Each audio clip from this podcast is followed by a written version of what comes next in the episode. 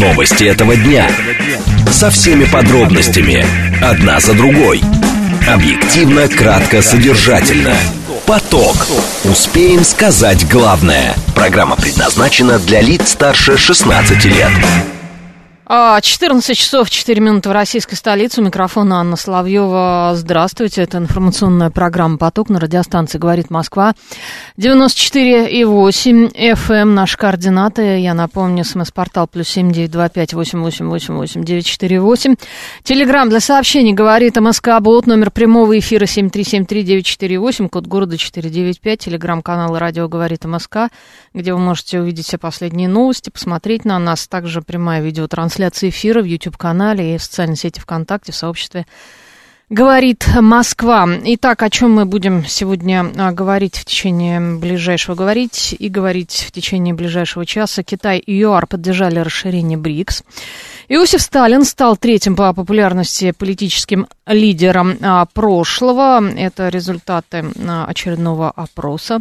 Космонавт Максим Сураев призвал не опускать руки после крушения Луны-25. Поговорим, что произошло с аппаратом, что вообще происходит в нашей космической отрасли и будет происходить.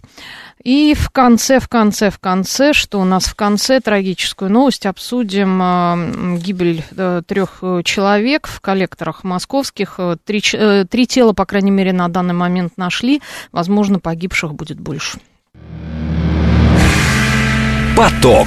Успеем сказать главное – Китай и ЮАР поддержали расширение БРИКС. Президент ЮАР а, Рамафос и МИДа Китая в преддверии саммита БРИКС заявили, так, а, непонятно, да, глава, значит, МИДа Китая в преддверии саммита БРИКС заявили о поддержке расширения объединения, э, с поддержкой включения новых членов э, ранее выступали и другие страны Союза. По данным газеты Financial Times, по итогам саммита в ЮАР, в БРИКС могут быть приняты несколько стран. Э, Рамафос, который принимает в августе саммит БРИКС, в августе, а уже завтра конкретно, выступил за его расширение во время обращения к нации. Более 20 стран официально подали заявки на вступление в БРИКС. Еще несколько стран выразили а, заинтересованность а, в этом. Алексей Маслов, директор Института стран Азии и Африки МГУ, востоковед, доктор исторических наук, у нас на связи. Алексей Александрович, здравствуйте. Здравствуйте. Но я не Алексей Александрович, а Алексей Леонидович и даже не востоковед. Так, это очень интересно. А кому позвонили? Э, Алексей Леонидович Напасный, инженер-строитель. Алексей и... Леонидович Напасный, инженер-строитель. Так, да. это очень интересно, очень интересно. Это что-то у нас какая-то, судя по всему, другая тема. Александр, Александр Косаков, наш звукорежиссер, сейчас попробует исправить эту ситуацию. А, так, обсуждаем мы все-таки политику, да, а, не какие-то строительные вещи инженерные, так что это немножечко а, другая тема. Итак, о чем мы говорим? Более 20 стран официально подали заявки на вступление в БРИКС, и еще несколько стран выразили заинтересованность в том, чтобы стать частью этой семьи. Южная Африка поддерживает расширение членства в БРИКС. Но на насколько я понимаю, не все страны поддерживают а, расширение БРИКС. Вот хотелось бы, собственно, об этом, а, об этом поговорить, о том, какие противоречия существуют. По мнению президента ЮАР, расширенный БРИКС станет разнообразной группой стран с разными политическими системами, которые разделяют общее стремление к более сбалансированному глобальному порядку. А Министерство иностранных дел Китая поддержало расширение. То есть вот Китай – а, а, Китай а, поддерживает расширение. Он всегда был убежден в том, что БРИКС представляет собой открытый инклюзивный механизм. А, так, министр иностранных дел России Сергей Лавров и пресс-секретарь президента России Дмитрий Песков ранее также высказывались в пользу включения новых членов БРИКС. А, Лавров, в частности, говорил, что это существенно укрепит данное объединение и повысит его вес в мировых делах. А, и это будет способствовать дальнейшему развитию, укреплению этой организации. А президент Бразилии Луис Инасиу Лула де Силва в начале августа тоже говорил, что его страна поддерживает расширение а, БРИКС. Так, официальный представитель МИД Индии в начале августа отрицал публикации средств массовой информации о том, что его страна против расширения. Так, в то же время э, эксперты сомневаются, что все, конечно, страны, которые хотят вступить в БРИКС, будут э, приняты туда одномоментно. Алексей Маслов, директор Института стран Азии и Африки МГУ имени Ломоносова, стоковед, доктор исторических наук у нас на связи. Алексей Александрович, здравствуйте. Здравствуйте. А, вот Financial Times да, написал сегодня, что по, их данным, а, по итогам саммита в ЮАР, в БРИКС будут приняты еще а, новые страны. А, как вы считаете, а, много ли стран войдет в это объединение и вообще, что это даст организации? А, вообще надо учитывать, что БРИКС очень открытая структура, и э, учитывая, что э, БРИКС это не ассоциация стран, а скорее mm-hmm платформа вступления туда э, значительно более э, облегчена, чем, например, по сравнению с ШОСом. Uh-huh. И э, к тому же есть формат, к которому, судя по всему, очень многие присоединятся, под названием БРИКС плюс. Это взаимодействие БРИКСа со странами или с организациями, с группировками, которые заинтересованы в взаимодействии с БРИКС. Ну, например, это Африканский союз, это Союз латиноамериканских государств, не исключено, что ЕАЭС и многое другое. То есть вот такое прямое членство не является обязательным. Угу. Я думаю, что не более двух-трех стран сейчас могут присоединиться, потому что э, БРИКС только-только начинает приобретать какие-то новые качества, и, судя по всему, э, такие отцы-основатели, то есть Китай, Индия, Россия, Бразилия не очень хотят сильно расширять угу. масштабы БРИКС. Угу. Здесь скорее важно, что БРИКС-то будет предлагать э, этим странам.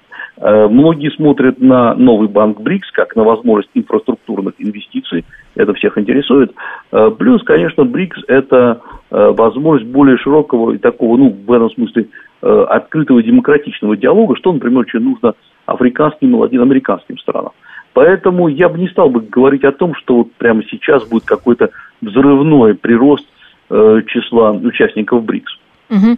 А говорилось также, что есть страны, которые выступают против э, такого сильного расширения БРИКС, да, в частности Индия. Да, значит, Индия, во-первых, очень боится превращения в БРИКС в еще один ШОС, э, то есть когда хорошие идеи не могут реализоваться из-за очень больших сложностей э, обсуждения, взаимодействия, и поэтому для Индии БРИКС должен стать такой структурой более эффективной. А, и э, многие, кто, кто даже пошутил, что смотрит на БРИКС как на Совет Безопасности ООН, вокруг которых пускай прирастает структура, но в сам вот этот вот центр в Совет Безопасности принимать новых членов не надо. Uh, и, и здесь позиция Индии расходится с позицией Китая, которая, наоборот, за максимальное расширение. Угу. А какие вообще цели ставит перед собой БРИКС? Вот э, чего ждут э, эксперты по итогам саммита, который завтра начнется? Ну, прежде всего, БРИКС – это про устойчивое развитие, про то, как его обеспечить для стран, которые по каким-то по самым разным причинам отстранены от решения э, крупных глобальных проблем или являются вторичными. Это как раз вопрос к Китаю и к Индии, которые заметно переросли по экономике свои э, нынешние статусы, где, скажем, ни Китай, ни Индия не может не формировать ни э, политику ВТО или, например, э, не может влиять на деятельность крупнейших банков. Uh-huh. Это вопрос про безопасность. Причем про безопасность самую разную, от кибербезопасности до, например, э, продовольственной безопасности. Плюс БРИКС про, скорее всего, про новую валюту, если таковая вообще будет введена. Об этом ведутся споры. Uh-huh. С одной стороны, есть варианты э, использования юаней или, например, каких-то международных прав заимствования – или, например, э, предлагают ввести некую единицу расчета, которая так называется БРИКС, uh-huh. и тем самым уйти из долларовой зоны. В этом есть свой смысл, потому что э, сегодня торговля внутри стран БРИКС по больше, чем БРИКС с другими странами. Проще говоря, БРИКС в этом смысле рассматривать как закрытую структуру, то она самообеспечивающаяся. И формально такая валюта может быть устойчива. Но я думаю, что ни Китай, ни Индия не хотят прорывать с долларовой зоной, угу. и поэтому очень аккуратно подходят. А России это, конечно, интересно. Угу. Но существует же еще противоречие, да, между Китаем и Индией. Безусловно, и э, здесь, судя по всему, противоречие в, в БРИКСе между Китаем и Индией меньше, чем в ШОС. ШОС, все-таки, напомню, это организация, угу. где есть секретариат, где есть различные формы участия, вступления. То есть э, как раз Индия пытается смотреть на БРИКС как такой мягкий институционализм. То есть как бы есть площадка для обсуждения, но нет очень серьезных э, обязательств, которые должны принимать страны.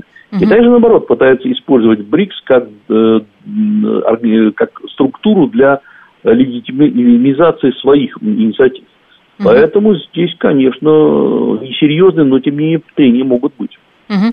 А, спасибо большое, Алексей Александрович, директор Института стран Азии и Африки МГУ имени Ломоносова, востоковед, доктор исторических наук.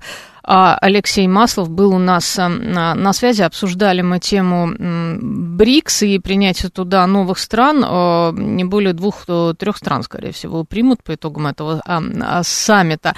В принципе, ожиданий, наверное, завышенных не должно быть от, от этой встречи. Ну, надеемся, что, может быть, до чего тут говорятся, какие-то наметки будут, вот, в частности, по валюте, если это получится.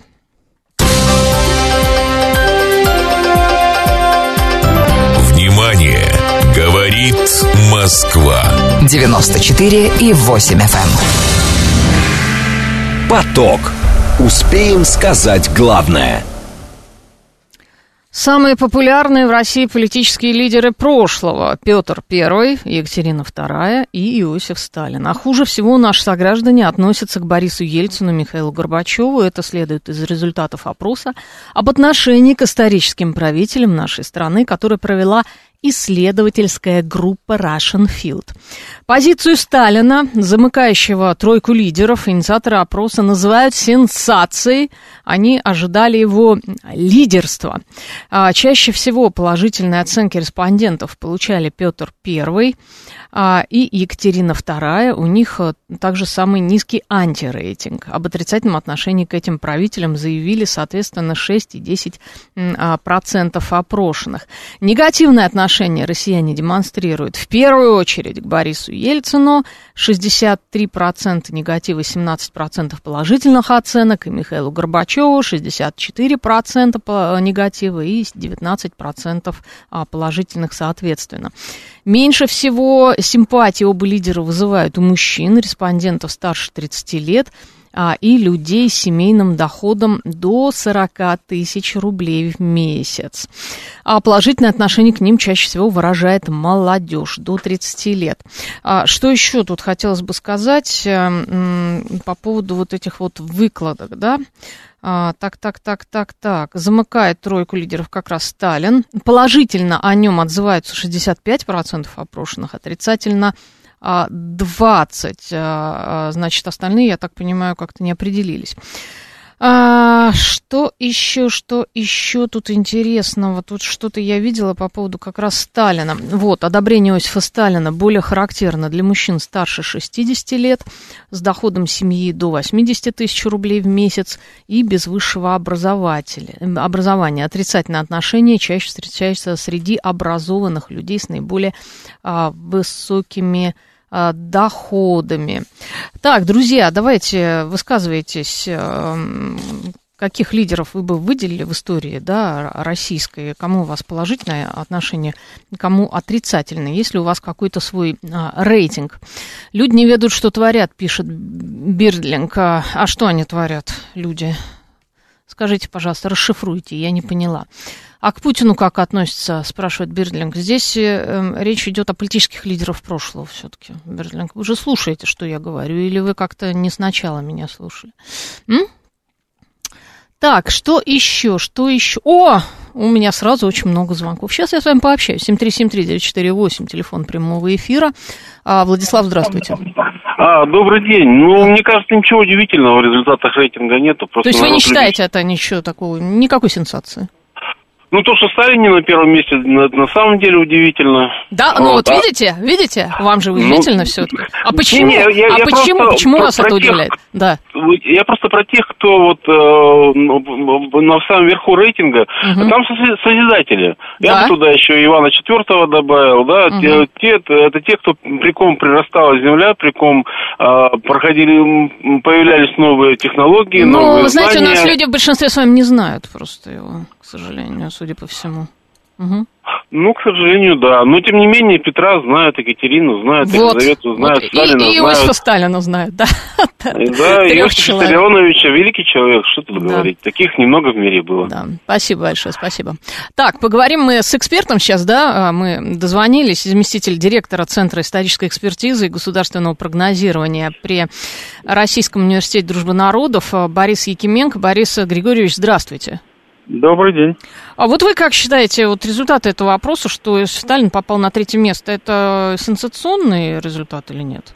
Да нет, вообще-то, насколько я понимаю, последние лет 10 подобного рода опроса показывают, что он делит примерно места с Александром Невским, который обычно его обгоняет. Ага. Но никогда ниже условного третьего места, по-моему, он не опускается. А вот давно. нет, тут, знаете, социологи отметили из Russian Fields, что как раз он не на первом месте. Их удивляет, что он не возглавил этот рейтинг. Он никогда его не возглавлял, честно угу. говоря, потому что были такие... Ну, он все-таки фигура спорная, а тот же, например, Александр Невский, он фигура, ну, можно сказать, бесспорная. Угу. Поэтому бесспорные фигуры эти э, места обычно занимают первые. Это если мы доверяем опросам, давайте да. честно, потому что мы знаем, как они ну, создаются. Поэтому если принять их как объективный какой-то репрезентативный выборку, то тогда на первом месте фигуры э, бесспорные, на втором более-менее спорные. Угу. Но ведь Петр Первый, так откровенно говоря, тоже, в принципе, спорная фигура-то. Ну, в общем, да. Другое дело, что все-таки из него создавали уникальную фигуру, которой мы благодарны вообще созданием нашей страны, угу. наверное, лет 300. И поэтому все-таки здесь э, одна чаша весов явно поднимается над другой. Поэтому с Петром там, в общем, все понятно. Специалисты понимают, что эти все восторги сильно преувеличены, но э, люди же этих вещей не читают. А как, э, как вот, вот вы сказали, как создаются подобные опросы, как они создаются? Ну, мы знаем, ну, социология сегодня вообще сильно отстает от реальных запросов общества, просто, ну, от реальной картины общества, скажем так, потому что mm-hmm. общество сильно стратифицировано. Если раньше условная социологическая выборка касалась 90 тысяч человек, например, да, это считалось... Сейчас там, полторы, да, где-то? Угу. Сейчас просто, да, там делятся уже на какие-то вот эти страты, там и так далее. Если раньше считалось, что, условно говоря, муж и жена примерно исповедуют одни взгляды, то сегодня это далеко не отвечает этим прежним представлениям. То есть там говорили, ну, если муж голосует условно там за Путина, значит, жена тоже голосует. То есть uh это сегодня отнюдь не так. И поэтому я вообще бы сегодня в социологии, ну, очень осторожно бы к ней относился. Но мы все знаем, как тоже, та же самая Левада с ЦИОМом всегда расходились угу. в одном и том же вопросе.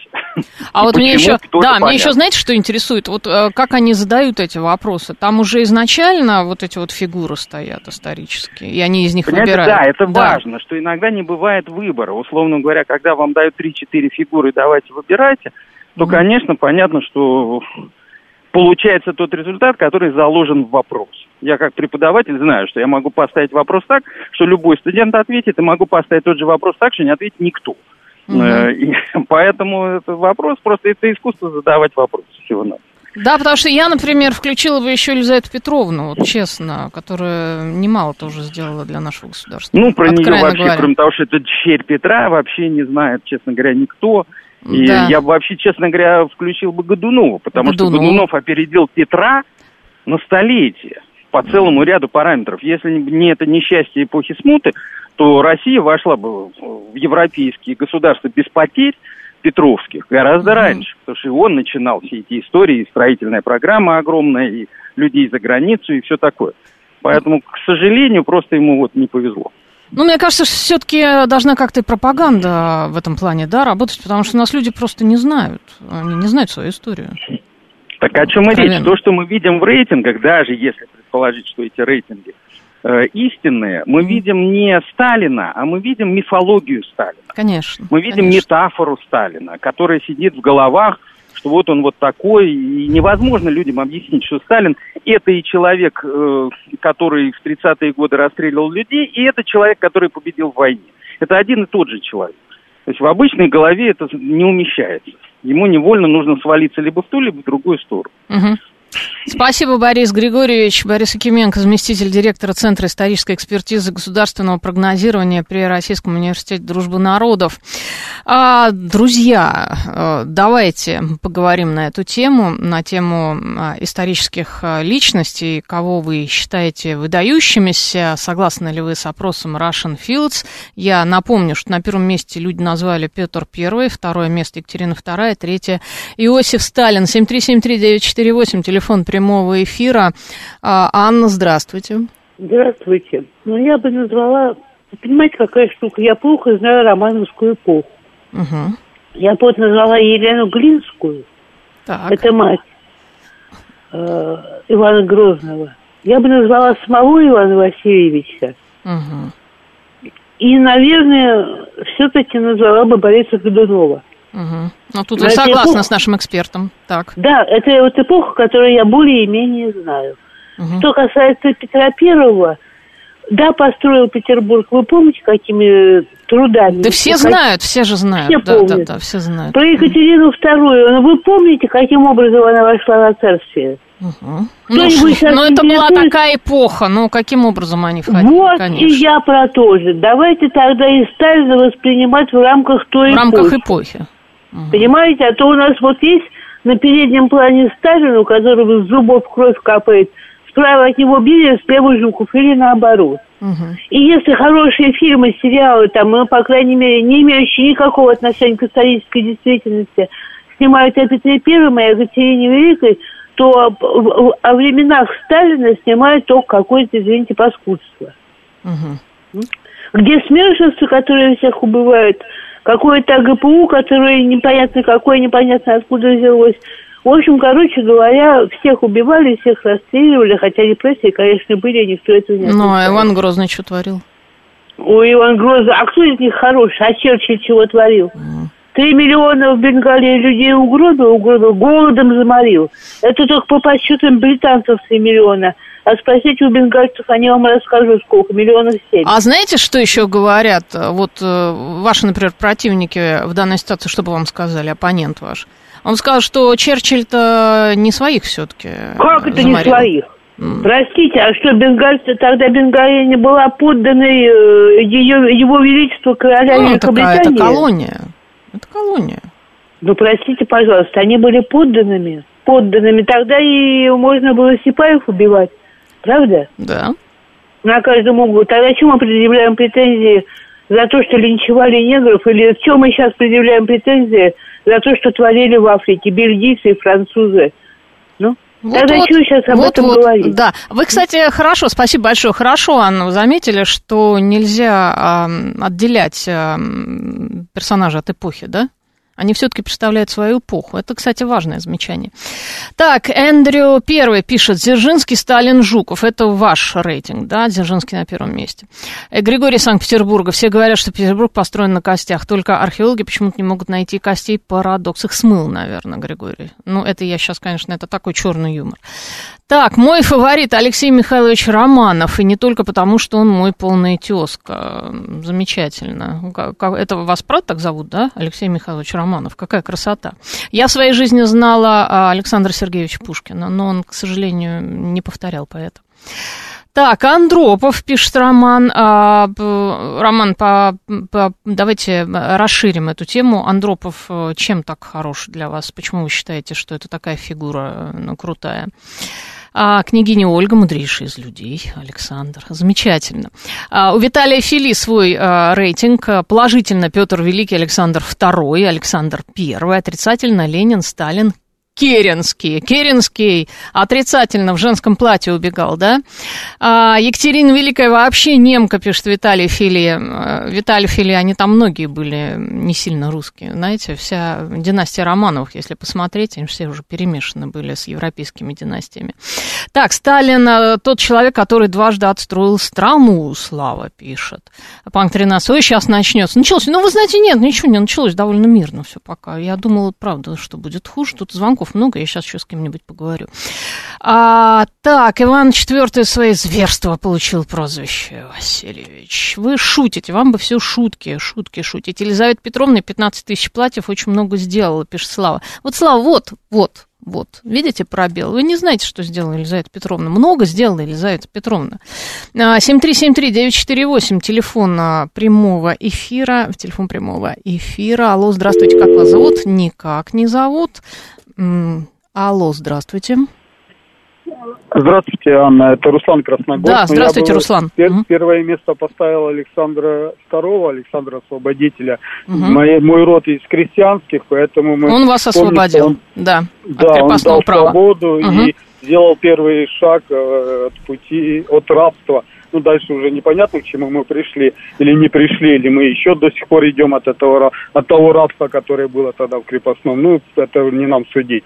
Ну, вот я его за это ценю. Александр. И еще второй, да, и второй? Да, еще второй, второй у него, что мне, мне э, то есть, что я, я считаю очень важным, это он сделал реформу судов. Угу. Единственное, он ее не доделал, да. но он э, дал э, да. какую-то справедливость. Понесла, в, поняла вас, Руслан, у нас закончилось время. Сейчас у нас новости, а потом продолжим. Новости этого дня. Со всеми подробностями. Одна за другой. Объективно, кратко, содержательно. Поток. Успеем сказать главное. 14 часов 36 минут в Москве. У микрофона Анна Соловьева. Здравствуйте. Мы продолжаем информационную программу «Поток» на радиостанции «Говорит Москва» 94 и 8 FM. Эм. Наш координат. СМС-портал плюс восемь восемь девять четыре восемь. Телеграмм для сообщений «Говорит Москобот». Номер прямого эфира семь три семь три девять четыре восемь. Код города четыре девять пять. Телеграмм-канал «Радио говорит Москва». В одно слово. Там все последние новости. Прямая видеотрансляция эфира. Посмотреть на нас можно в YouTube-канале, в социальных социальной сети ВКонтакте, в сообществе «Говорит Москва». Почитаю я еще ваше сообщение в догонку к предыдущей теме. А, сразу говорю, что тему мы сейчас поменяем. А, что Иосиф Сталин стал третьим по популярности политическим лидером а, прошлого. На первом месте Петр Первый, на втором Екатерина II. Это результаты исследования последнего группы Russian Field. И они называют эти результаты сенсационными, потому что Иосиф Сталин на третье место поставили, они думали, что на первое поставят, вот не поставили. Что вы пишете? Марина пишет, на первое место ставлю Ленина, создать принципиально новое государство во всех отношениях, в большей части созидательное справедливое, не удавалось никому. Это очень большая тема принципе интересно. Это можно отдельную программу этому посвятить. Да, э, то есть э, одно лечим, другое калечим. Это так. Ну, что делать? Ну, видимо, вот история вот таким образом складывается. А, конечно, большевики много дали. Ну, например, э, людям, у которых не было никаких перспектив в жизни, они их дали. Ну, там, социальный лифт и так далее. А, грамотность, опять же, всеобщая. А Андропов, слабое управление, с провальной. Всякий раз, когда на фирме крутят гайки, вводят штрафы для низов, как у Андропова, а не меняют а, проворовавшихся топ-менеджеров, то есть фирма накрывается медным тазом. Так, не Оля. Так, так, так, так, так. Он э, мало побыл все-таки в качестве управленца, да, так, и он болел, Андропов. Никто не знает, что бы там стало, может быть, так тому и быть. А, да, Сталин отстроил страны, только он, будучи революционером, со своими соратниками шатал процветающую Великую Российскую империю. А, ну, не такая уж была она, видите ли, процветающая великая, раз ее так легко можно было расшатать, Виталий Фили, а, откровенно-то, да. А, так, Слава, если покопаться, то вся история довольно неприятная штука. И не говорить, Слава, как все мы, как люди, ее, которые делают, да, мы все, видимо, не очень приятные такие штучки, и вот и историю делаем такую же. А, так, а, Ленин тоже рулит, боюсь, уже никто никогда не сможет повторить такую масштабную а, реструктуризацию. Роман пишет. Да кто его знает, что мы можем прогнозировать? Все что угодно может быть. А, сделать из страны империю дорого стоит, Сталину репрессии не простят. Александр Чуркин. А, так, ладно, а, есть звонки, но я их не буду сейчас принимать. Давайте мы поменяем тему. Поток. Успеем сказать главное. А, поговорим мы о крушении Луны-25. Вот космонавт Максим Сураев призвал не а, опускать а, руки после этой катастрофы. В Роскосмосе заявили, что автоматическая станция столкнулась со спутником Земли, прекратила свое существование. Это произошло вчера, по крайней мере, это заявление. Когда она прекратила свое существование, непонятно. Член Комитета Госдумы по транспорту и строительству летчик-космонавт Российской Федерации в беседе с нашей радиостанцией, с радиостанцией «Говорит Москва», объяснил, что исследования в космосе часто бывают э, неудачными удачными. Так, что он еще сказал? Как мы будем выглядеть, это я сейчас цитирую, как мы будем выглядеть в глазах мировой общественности? Да никак, как страна, которая пытается, которая делает. Да, есть ошибки, но если вы вспомните, то Илон Маск а, Старшип запускал тоже неудачно. А, те, кто хотят обхаять, они обхают. Надо потихонечку изучать опыт ошибок, двигаться вперед. Еще вот интересное сказал а, Максим Сураев, сказал он следующее. А, что стоит обратить внимание на опыт Индии. Вот вот неожиданный момент. Мы сейчас с Индией а, в хороших очень отношениях, у нас есть совместные программы. Может быть, они что-то нам подскажут, мы у них что-то подберем, опираясь на их опыт, сделаем какие-то выводы, исправим какие-то ошибки. А, у нас на связи науч, ведущий научный сотрудник Института космических исследований Российской Академии Наук Натан Эйсмонт. Натан Андреевич, здравствуйте. Здравствуйте. А, как вы считаете, стоит ли рвать волосы на голове вот после катастрофы Луны-25? Ну, э, сколько? 40, 47 э, лет, да, прошло с момента да, запуска? Да, да, 47 лет, действительно. 47 Почти лет. в день в день, да. да. Угу, Последний угу. запуск был 7 августа. И вот еще, знаете, какой да, есть вопрос? Да. Вот, собственно, мы, по сути, сейчас попытались войти вот в лунную гонку, да, там Китай уже... Э, да, ну, если называть угу. это гонкой, ну, не всем это слово нравится, ну, давайте называть гонка, да. Индия там пытается сейчас прилуниться, да. Да, да, да, буквально завтра или, может быть, Ну, вот мы ждем, чем у, них, чем, чем у них это закончится, я так понимаю. Ну, будем рассчитывать, что у них будет полный успех. Да? Э, вот все мы ожидаем, да, да. Ну, вы знаете, здесь ведь э, с одной стороны соревнования, с другой стороны партнерство, да. Каждый uh-huh. на самом деле желает э, своему партнеру все-таки успеха, а не провала, да. Uh-huh. Несмотря на то, что ну какая-то конкуренция безусловно присутствует, да. Но что касается науки, то конкуренция это всегда не на пользу, потому что даже если конкурент э, достиг чего-то большего, то, в общем, это достижение, оно э, на самом деле разделяется и всеми другими участниками. Вот кто... Вопрос первенства здесь, конечно, играет роль, да, но выгода от того, что, ну, или, на самом деле, преимущество того, что научный результат, вот, да, достигнут, тот, которого все давно, ну, пытались достичь, да, это, это, это замечательно. Это всегда было, и я думаю, так и будет. Угу. А насколько вообще можно оценивать степень нашей подготовки? Вот мы сейчас решили вернуться в лунную программу. Я знаю, что откладывали же долго, да? Да, действительно откладывали. Были разные причины, в том числе, быть может, и так все на самом деле говорят, это стало общим местом, может быть, не недостатки финансирования, может быть, какие-то другие были проблемы, но в основном э, ссылается на на самом деле да, недостатки или не, недостаточность финансирования. Понимаете? Угу. Может быть, да. Хотя все на это, конечно, валить тоже не совсем правильно. Были и другие проблемы. Ну, они на самом деле связаны, э, быть может, с неким э, провалом в исследовании космоса, вот, ну, так скажем, 90-е годы, и там, начало 2000-х. Вот это действительно сказалось. Сказалось в том числе и на кадровые проблемы. Угу. А ваш прогноз э, по поводу вот 27 года, которому хотят построить следующую, да, насколько я понимаю, да, да, да. станцию, насколько это реалистично? Сколько, три года всего лишь осталось? Ну, на самом деле... Нет, не три, четыре, сейчас 23 год, четыре года, да, это я уже спешу. Да, да. Нет, прогнозы самые-самые оптимистические. То есть здесь, ну, ну не видно ну, никаких проблем и трудностей. Э, ну, какие могут быть, ну, может быть, какой-то там задержки, возможно. Но сейчас, в общем, все идет э, достаточно близко к тому, что запланировано, и, в общем, э, все ожидают, что в эти сроки экспериментаторам в подготовке приборов и прочих, на, так сказать, ну, устройств, да, uh-huh. удастся подготовиться, да, вовремя. Uh-huh. Да, то есть все, все здесь ну, не видно здесь никаких причин для того, чтобы уже сейчас ожидать э, ну, переноса сроков на более поздние. Угу. То есть рвать э, волосы на голове не стоит, да, из-за этого? Не стоит, нет, да. Но это, конечно, очень такое неприятное событие, что уж там говорить. Угу. И я могу сказать, что все-то на самом деле были, ну, не на сто процентов, но уверены, что все пойдет хорошо. Потому что угу. этапы подготовки, испытаний, да, они были вполне успешны, без замечаний. То есть все указывало на то, что э, успех э, вот предыдущей работы полностью обеспечен. Угу. А в чем там могла быть причина? Вот я читала, что, возможно, дело в электронике, да, которую мы поставляли знаете, из-за ну, рубежа последние или... годы. Угу. И да, пытались нет, быстро нет, это точно не в этом. Нет, нет, нет. нет, нет. Угу. Дело не в нет, это все, все не так, да. Дело, ну, вы знаете, э, всегда говорят, что сложная техника, и поэтому возможны ошибки. Ну, это, наверное, э, ну, так, ссылка не очень удачная.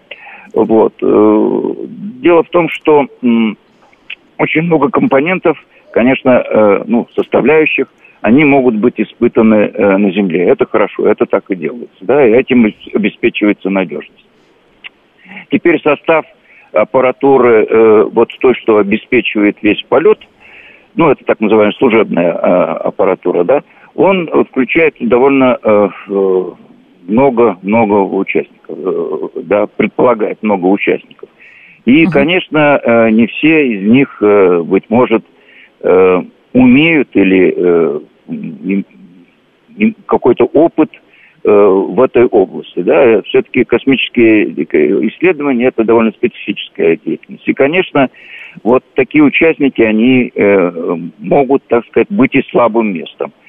Э, случилось ли это э, в, данном э, событии, да, или, или это как-то можно было предсказать сначала? Конечно, предсказать нельзя было, но что недоработки при испытаниях, по-видимому, были, да. То есть uh-huh. сейчас задним числом, конечно, легко об этом говорить, и на самом деле Роскосмос э, довольно такую четкую картину э, обрисовал вот в своем сообщении об этой аварии, да. Угу. И э, если, если эта картина подтвердится, по-видимому, она подтвердится э, как уже решение межведомственной комиссии по расследованию этого происшествия, то тогда мы увидим, может быть, более детальное описание вот того, что мы наблюдали, ну, вот этой аварии, да. Угу. Выглядит это как, э, ну, сейчас такой, в общем, ну, простой, что ли, промах, да.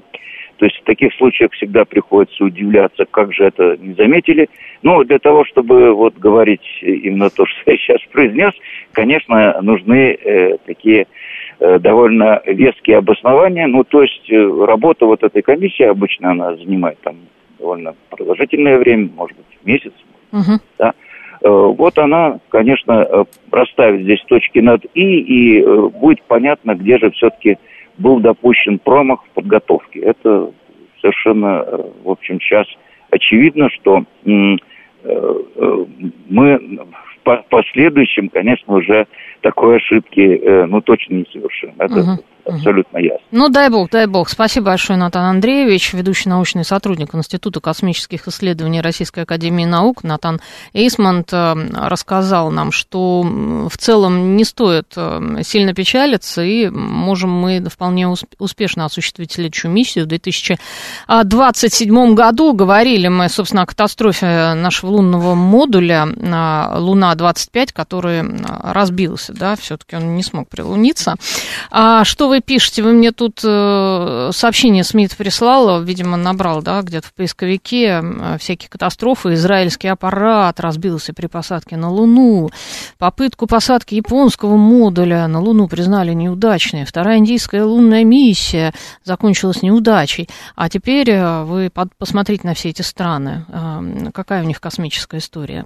Израиль, э, Япония и Индия. Ну, давайте откровенно, Смит. Мы, мы-то рассчитывали, мы все-таки космическая держава. Да, мы космическая держава, мы о ком говорим.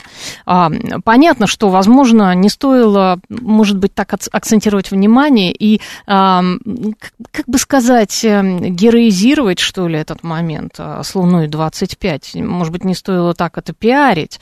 А, возможно, потому что ошибки бывают у всех, это понятно. И еще раз, 47 лет все-таки прошло, это много, это большой, большой а, срок. В советской космонавтике тоже были ошибки и неудачи, пишет Анна. Да, конечно Конечно, конечно. Но, понимаете, мы э, слишком, возможно, были большие ожидания сейчас. Слишком большие ожидания, перегрели. Вот почему такая реакция. Может быть, не стоило, не стоило столько в это вкладывать. Не ошибается тот, кто ничего не делает. Да, Смит, это правда. Но вот сейчас все депутаты Госдумы в один голос также говорят, вот после этого. Вчера им звонили, они все говорят, не ошибается тот, кто ничего не делает. А мы, вот мы попытались сделать, да. Да, мы пытались сделать, были там э, всякие спекуляции по поводу э, глав Роскосмоса, предыдущий, нынешний. Ну, не в них сейчас дело, вот абсолютно. Панк 13 сглазили, да, да, может быть, стоило, знаете, так держать кулаки, немножко в тишине все это делать. 7373948, а, телефон прямого эфира. А, алло, здравствуйте, как вас зовут? Здравствуйте. Да. Мы об этом вот сейчас э, о лунном, да, программе говорим? О лунном, да, лунном модуле Луна-25, да. Вот смотрите, девушка, это примерно вот так, как э, я сравниваю с тем, да, вместе улыбнемся, как биодобавки. Долетает до желудка, таблетка рекламирует, но не лечит. Угу. Так и этот, значит, это тоже изобретена вот это вот, там же есть научные разработки э, 60-х годов, все есть. Надо посмотреть, а они вот делают так, вот долетело, долетело, а саму функцию выполнить не может, понимаете, да? Да, вот, я поняла. Вот, спасибо большое. Мужчина, вы меня назвали девушкой, я в ответ вам скажу спасибо, мужчина. Ну, в принципе, так не обращаются, конечно, хорошо. А, когда звонят на радиостанцию, да? А, так, так, так. А, конечно, не нужно столько денег в космос отправили, лучше бы их а, отдали тем, кто собирает по СМС детям на помощь ребятам в окопах, нашли время. время. Александр, а, во-первых, эта программа разрабатывалась заранее, а, там, она же многолетняя, все-таки согласитесь. Наш Наши неудачи косвенно подтверждают, что американцы не были на Луне. А у них ведь не было ни одной неудачи. Фантастика. Марина, вы шутите сейчас или что? Это шутка такая? Я не знаю. Там, говорят, э, китайцы что-то все-таки нашли. место, одна из причин э, полета на Луну, это найти все-таки а, место, да, где высадились американцы. Все-таки высаживались они или нет, да? Мы сейчас э, в конспирологию отправимся. Большие ожидания, потому что давно не было ничего такого мирного, а, чем можно было бы действительно гордиться Россией с большой буквы. Ну, еще раз, я повторяю, не надо было, может быть, так это разогревать. Ну, получилось бы, вот тогда бы разогрели. Вот, ну, тут это элемент тоже пиара. Так, что мы обсудили? Мы обсудили а, лунный модуль а, Луна-25, который там, конечно, отправил какие-то снимки а, оттуда, но, к сожалению, прилуниться не смог. Внимание! Говорит Москва. 94 и 8 FM. Эм. Поток. Успеем сказать главное – а, печальная новость, которую мы сейчас будем обсуждать, новость о том, что несколько человек погибли, которые пошли на экскурсию да, по каким-то подземным вот э, коллекторам Москвы и не вернулись. А, трех человек уже э, выловили в Москве-реке после а, ливня. А, последняя это была женщина, личность которой пока не установлена. Она была участницей экскурсии по подземным коллекторам. Это данные ТАСС. Изначально на мероприятие были записаны больше 20 человек, однако после прогноза о сильном ливне большинство из них отказались. Ранее были найдены тела девочки и мужчины. Это тоже участники участники экскурсии по подземным коллекторам в районе Павелецкого вокзала. Всего в группе диггеров было не менее шести человек. Спасатели продолжают поиски. Сколько там всего было людей, пока не могут определить. А, удивительное дело, да? А, Даниил Давыдов, москвовед, диггер у нас на связи. Даниил, здравствуйте. Добрый день. А, Даниил, скажите, пожалуйста, а вот вы тоже подобные экскурсии проводили? Ну да, конечно, да. Угу. Да, много лет я этим занимаюсь, 19 лет уже занимаюсь проведением экскурсий. И до, сих, до сих пор, до сих пор занимаетесь проведением этих экскурсий? Ну, скажем так, до вчерашнего дня занимался, да. То есть э, сейчас непонятно, да, будете Ну, конечно, конечно, пока еще идут следственные мероприятия, неизвестно. Угу. Насколько а, вообще эти экскурсии безопасны, а, и насколько они легальны? Они безопасны, э, ну, в общем, риска тут не больше, чем прогуливаться по улицам Москвы. Но угу. если прогуливаясь по улицам Москвы, переходить там э, пешеходные переходы на красный свет, то вероятность получения травмы или вероятность гибели, она, конечно, увеличивается. Угу. Точно так же и здесь. Если спуститься в подземный коллектор, когда прогнозы обещают дождь, то вероятность попасть в подъем уровня и увеличение скорости потока достаточно высока. То есть, в принципе, при таких прогнозах, которые были вчера, гроза сильная на вторую половину дня, все спуски необходимо было отменить, как я и сделал вчера. Угу. Вот. Но, видите, оказывается, что кто-то не отменил. Угу. Ну, я так понимаю, там э, какие-то опытные люди тоже этим занимались, да, и по какой-то причине они все-таки экскурсию не отменили. Ну, вы знаете, я бы, наверное, сказал, что это были люди опытные, если бы вот не произошло того инцидента, который произошел вчера. Угу. Вот сейчас я уже, конечно, сильно сомневаюсь в опытности. Угу. Хотя, наверное, я бы, да, мог рекомендовать их как опытных. Но угу. вчера вот произошла трагедия. Данила, а сколько вообще, насколько это популярно и сколько вот таких вот диггерских э, компаний, таких вот экскурсий в Москве проводится? Ну, их э, компаний не очень много, это достаточно популярно, потому что людям интересно, что под землей, если хороший экскурсовод, который может интересно рассказать, то, конечно, люди будут его рекомендовать, советовать. Интерес к этому был, есть и будет. Угу. Но другой вопрос, что, видите, вот такие экскурсии, они проводятся разными людьми, поскольку э, было предложение от меня московскому правительству несколько лет назад открыть официальный подземный музей. Для этого есть площадка, выведенный из эксплуатации исторический коллектор по цветным бульварам. Ну, видимо, посчитали, что это нецелесообразно, неинтересно. А, если бы вот был бы такой музей, а в европейских угу. многих городах подобные музеи работают, функционируют, вот таких происшествий, конечно, не было бы. Угу. А поскольку люди все равно интересуются, спускаются и находят иногда там не вполне ответственных экскурсоводов, гидов. Ну, к сожалению, вот вообще то, что вчера произошло, это беспрецедентный случай. Такого еще вот в практике диггерской не было. Угу. Но, видимо, сейчас будет какое-то пристальное внимание к этому, я так понимаю. Уверен, уверен. Да, да, да. Ну, то есть э, вы говорите о том, что надо как-то власти да, должны подключаться к этой истории и регулировать. Ну, конечно, был предложен угу. проект. Э, это было доведено до сведения Петра Павловича Бирюкова, заммэра. А, меня поддерживал в этом проекте наш бывший министр культуры Владимир Мединский, когда он еще занимал пост министра культуры. Угу. Вроде бы пошло дело. Потом он перешел на другой пост, все это прекратилось. Ну, понимаете, я физическое лицо, я там увлекаюсь историей, занимаюсь подземельями. Я не могу взять и позвонить мэру и сказать, Сергей Семенович, а давайте музей откроем. То есть угу. это все вот это вот вертикальная лесенка, где каждую ступеньку нужно достигать для того, чтобы донести свою идею угу. для, те, для тех, кто принимает решения. Угу. А насколько легко, например, частнику, вот любому человеку попасть, э, собственно, в подземелье? Насколько рискованно? Насколько легко? А, насколько легко? Ну, да. вот колодцы у нас, они все ведут в коммуникации угу. в разные. Какие-то там, где электрические силовые кабели проходят, какие-то э, а там, то есть а были такие случаи, когда люди вот э, без экскурсоводов, без диггеров вот сами спускались? Конечно. Из интереса. Конечно, То есть это, это постоянно такое происходит? Конечно. Угу. А, И был да. случай, по-моему, в 2011 или 2012 году, когда группа э, любителей, энтузиастов отправились в коллектор речки Пресни, это в районе Белорусского вокзала, и попали в дождь. Но тогда четыре человека оказались живы. Двоих, по-моему, вымыло в Москву реку потоком, а двое-то двоих обнаружили в коллекторе. Вот тогда все закончилось более или менее хорошо. Вчера нет. Угу. Ну, я так понимаю, что вообще как-то контролировать всю эту ситуацию довольно сложно, всю эту сеть. Ну, конечно, сложно, да, конечно. Понимаете, интерес есть, но вот точно так же можно, э, там, мало ли ДТП происходит, но все равно люди садятся на мотоциклы, на автомобили, выезжают на дороге, ну, здесь такая же ситуация. То есть надо либо как-то это сделать на культурном уровне, угу. когда будет там протяженный музей, вот коллектор 604 метра, потому что, ну, запретами ничего не добьешься. Ну, пропадут э, объявления в интернете, ну, сарафанное радио будет работать. Все равно кто-то скажет, а почему мне вот не провести экскурсию? Угу. Но здесь степень ответственности, смотря какая будет. Ну, ответственность в любом случае будет у организатора или у экскурсовода, если, угу. не дай бог, что произойдет.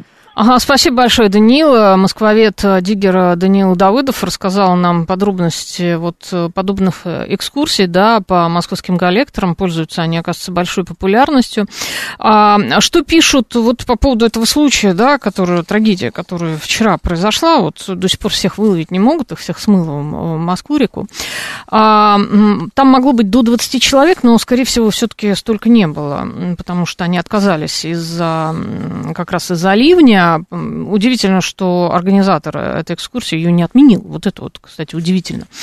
А, так, так, так, да, туда может кто угодно проникнуть. Григорий, вот это вот интересно, мы сейчас вот эту тему подняли, да, вообще интересная тема. А, записаться, оказывается, на такое подземное путешествие можно на специальном сайте, да, есть сайт, мы вот сегодня открывали. Всего за 9 тысяч рублей туристам выделяют бахилы а, и фонарик. Отдельно прописано, что в случае дождя экскурсия отменяется.